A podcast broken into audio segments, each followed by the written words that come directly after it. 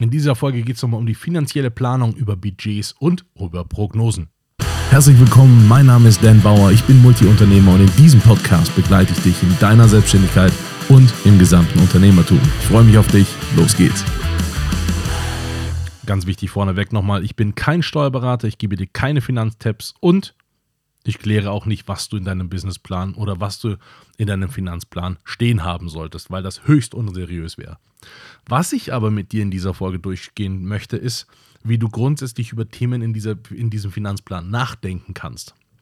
Und da empfehle ich dir auf jeden Fall mein Video zu, ähm, ich, ich, ich verlinke es dir in den Show Notes. Ich habe mal rausgefunden, für mich ganz persönlich, mich hat das so genervt. Ich bin in der Dienstleistung unterwegs gewesen. Das bedeutet, wenn du in der Dienstleistung unterwegs bist, wenn du nicht arbeitest, verdienst du kein Geld. Also im Umkehrschluss, nur dann, wenn du arbeitest, verdienst du Geld. Und das heißt, du darfst nicht mehr aufhören zu arbeiten, sonst verdienst kein Geld mehr. Das heißt auch nicht, du darfst mal keinen nicht, keinen Bock haben, du darfst nicht in Urlaub gehen, du darfst nicht mal krank sein, sondern du musst eigentlich die ganze Zeit durchperformen, sonst verdienst du ja nichts. Das ist echt nicht schön. Also habe ich für mich ein System gefunden, wie ich immer Geld verdiene oder immer Geld habe, ohne dass ich Aufträge habe oder ohne dass ich arbeite. Und so konnte ich einfach mal drei Monate einfach in Urlaub gehen, weil ich da Bock drauf habe. Und dieses System habe ich dir in einem Video mal zusammengefasst. Das verlinke ich dir hier in dieser Folge unter den Show Notes. Schau dir das mal an. So solltest du arbeiten, wenn du mich fragst. Gerade wenn du startest mit der Selbstständigkeit, ist es besonders einfach, dieses System anzuwenden.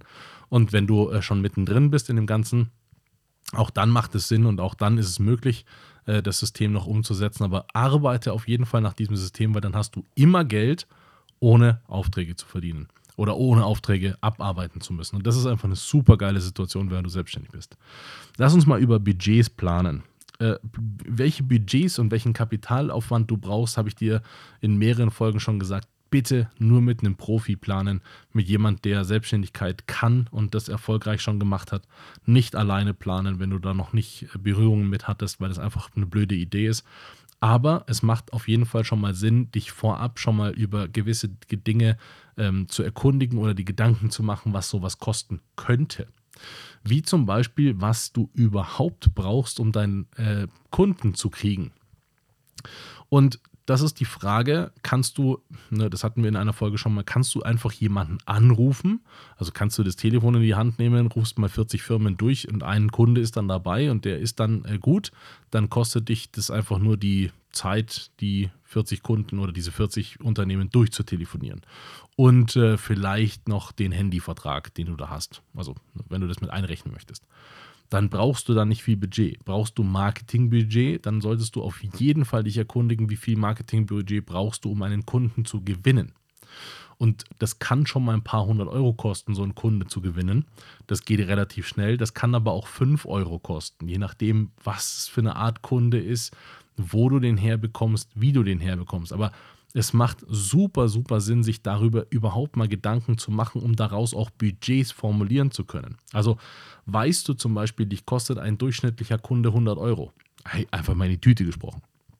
Wenn du das weißt und du weißt, du möchtest aber 10 von diesen Kunden einfach im Monat zusammen haben, dann hast du auch unbedingt genau damit dein Werbebudget zusammen und weißt, du musst 1000 Euro im Monat alleine dafür übrig haben, um diese Werbung stellen zu können. Das weißt du, dann hast du ein Marketingbudget quasi formuliert.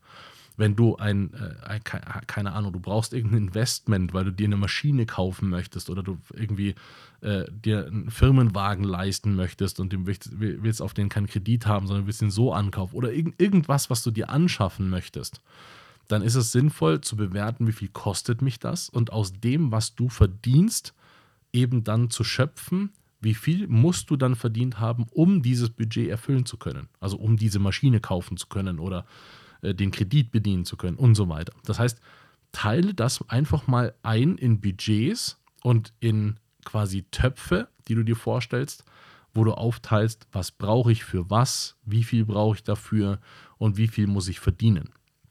Hast du ein Produkt, dann hast du Herstellungskosten oder du hast Einkaufskosten an diesem Produkt.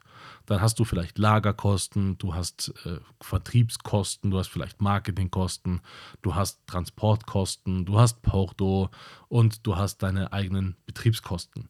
Und das, was dann da oben drüber übrig bleibt, ist dann quasi dein Gewinn. Das, was für dich übrig bleibt. Das macht aber super Sinn, auch das mit einem Profi zu planen oder jemand, der sich im Handel E-Commerce oder sonst irgendwas besonders gut auskennt und das einmal mit denen durchzugestalten, um auch realistische Beträge dahin zu schreiben. Es macht keinen Sinn, sich Margen zu überlegen oder äh, auch äh, das äh, Budget durchzuplanen mit einfach gewürfelten Zahlen, weil die meistens nicht realistisch sind und weil die meistens dann auch keinen Sinn machen in dem Finanzplan. Finanzplan sollte ja schon eine stabile Basis des Ganzen sein. Aber wichtig ist es für dich eben am Anfang die Gedanken zu machen, wie setzt sich eigentlich dein Business zusammen? Ist es zum Beispiel eine Dienstleistung und musst du diese Dienstleistung dann selbst erfüllen? Hast du Dienstleister, die du dann letztendlich wieder beschäftigst? Also hier mein Lieblingsbeispiel der Steuerberater. Dann bist du äh, Steuerberater oder Steuerberaterin dann hast du vielleicht noch einen Buchhalter oder Buchhalterin, die dir zuliefert bei dem Ganzen. Dann musst du die Person bezahlen. Du musst Tools, sowas wie Datev und so weiter bezahlen. Das kostet dich auch Geld. Du brauchst irgendwie ein repräsentatives Büro, weil das hat man da irgendwie so.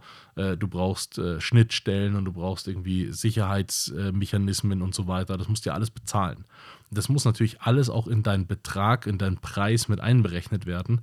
Äh, das, was dann da ähm, normalerweise zur Verfügung steht. Jetzt klar, wenn du Rechtsanwältin oder, oder äh, Rechtsanwalt oder Steuerberater bist, dann hast du da meistens Sätze, die du verwenden kannst äh, oder auch musst.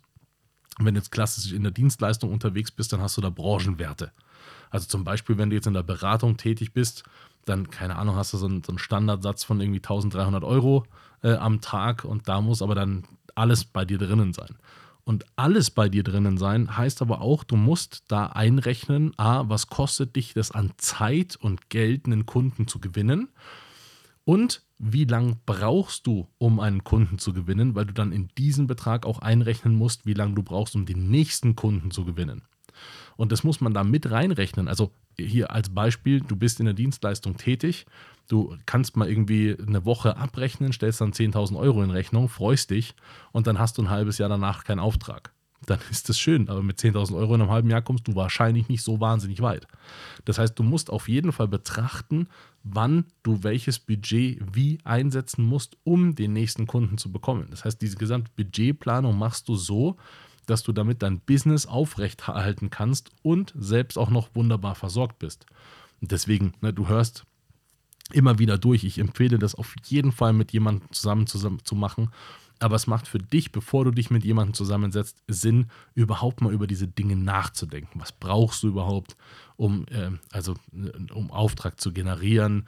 Wie willst du das machen und so weiter? Das machst du dann in deinem Businessplan schon, aber das machst du quasi auch, indem du dir über Budgets äh, Gedanken machst.